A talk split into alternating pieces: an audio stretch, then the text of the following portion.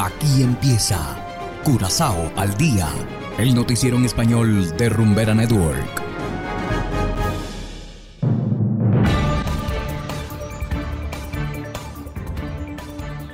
Una feliz tarde para todos nuestros oyentes de Rumbera Network 107.9 FM.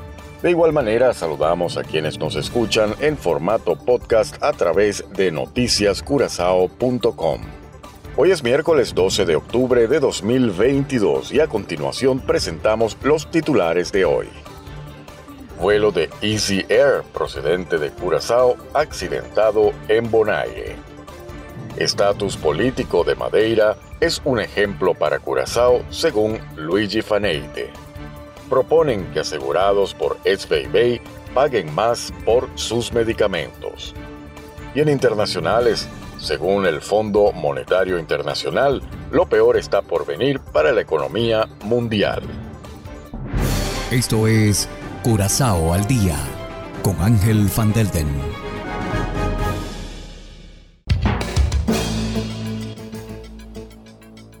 Empezamos con las noticias de interés local. El pasado martes, en horas de la tarde, un avión de la empresa Easy Air procedente de Curazao se accidentó al momento de aterrizar en la isla de Bonaire. Afortunadamente, ninguno de los pasajeros resultó lesionado. Por razones que aún no están claras, el avión tuvo problemas serios en las ruedas posteriores al momento de tocar la pista del aeropuerto Flamingo. Se dice que todos los neumáticos posteriores se rompieron durante el aterrizaje. Horas más tarde se dio a conocer que los pilotos tuvieron que frenar más fuerte de lo habitual, lo cual provocó que los neumáticos se desinflaran.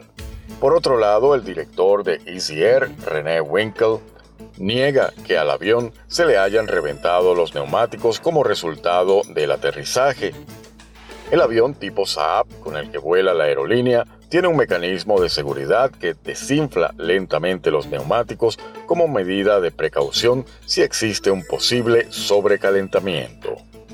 Las autoridades aeronáuticas se encuentran investigando las causas de este accidente que afortunadamente no tuvo mayores consecuencias.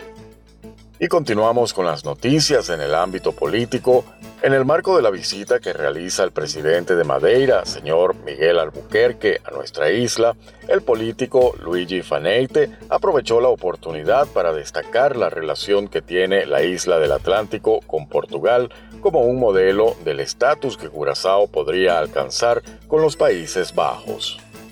Según Faneite, tal como los madeirenses mantienen su propio gobierno e identidad, Siendo parte de Portugal y de la Unión Europea, Curazao también podría beneficiarse de una eventual anexión a Europa sin que ello suponga un acto de recolonización. El presidente de Madeira estará varios días en Curazao con la intención de sostener encuentros con distintos sectores y en especial con la comunidad madeirense que hace vida en la isla. Y continuando con las noticias locales, los asegurados por BayVZ pronto tendrían que pagar más por sus medicamentos. Actualmente hay una propuesta sobre la mesa para dejar de reembolsar los medicamentos que se pueden comprar en las farmacias sin necesidad de una receta. Esto ahorraría al SVB, es decir, al Seguro Social, alrededor de 4 millones al año. Un ejemplo de esto es el paracetamol. La Asociación de Farmacéuticos advierte a la comunidad sobre esta posibilidad por adelantado a fin de evitar discusiones innecesarias en los mostradores de las boticas. Y hacemos ahora una pequeña pausa y enseguida volvemos con más de Curazao al día. Sientes. Disfruta.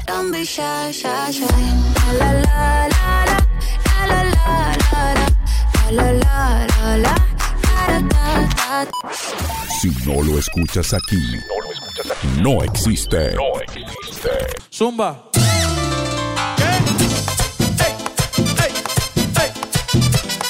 Hoy sigue así. Rumbera Curazao, la número uno del Caribe.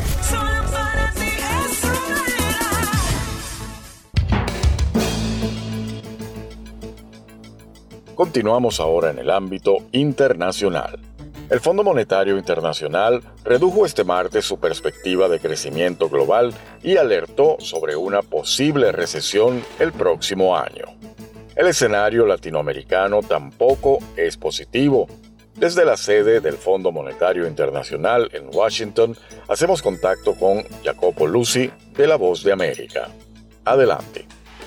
La economía mundial se dirige a aguas tormentosas, dijo el Fondo Monetario Internacional este martes, a rebajar sus proyecciones de crecimiento global para el próximo año y advertir sobre una dura recesión mundial si los políticos manejan mal la lucha contra la inflación. Según el FMI, la economía mundial en 2023 se desacelerará a un 2,7% respecto al 3,2% del 2022. Sin embargo, al principio del año, las proyecciones eran más positivas, con cifras que no bajaban del 3,5% para este año y el próximo.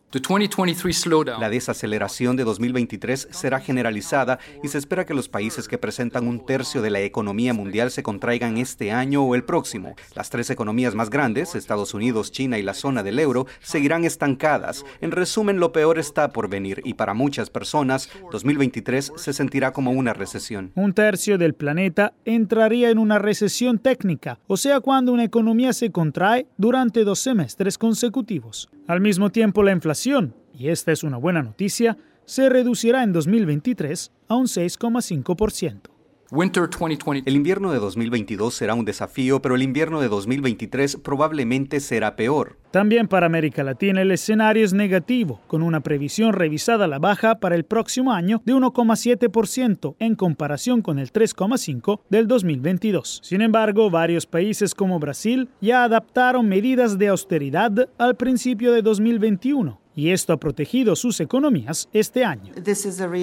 Esta es una región que está expuesta a la evolución de los precios de los productos básicos, a la demanda externa y al endurecimiento de las condiciones financieras, y muchos países dependen de las remesas y del turismo, así que es una imagen un poco heterogénea. Según el presidente del Banco Mundial, los pobres son los que sufrirán más el golpe en 2023. Aún así, el FMI advirtió que hacer muy poco para combatir la inflación haría que la lucha fuera más costosa más adelante. También dijo que los gobiernos deben evitar promulgar políticas fiscales que empeoren la inflación. Esta proyección pesimista se debe a un momento tenso para la economía mundial, ya que las persistentes interrupciones en la cadena de suministro y la guerra de Rusia en Ucrania han provocado un aumento de los precios de los alimentos y la energía durante el último año, lo que ha obligado a los bancos centrales a aumentar drásticamente las tasas de interés para enfriar sus economías.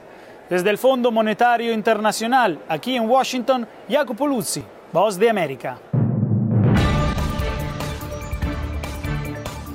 Y de esta manera, estimados oyentes, llegamos al final de Curazao al día. Trabajamos para ustedes Saverio Ortega en el control técnico y ante los micrófonos Ángel Van Delden. Tengan todos una feliz tarde y será hasta la próxima. Aquí termina Curazao al día, el noticiero en español de Rumbera Network, 107.9 FM.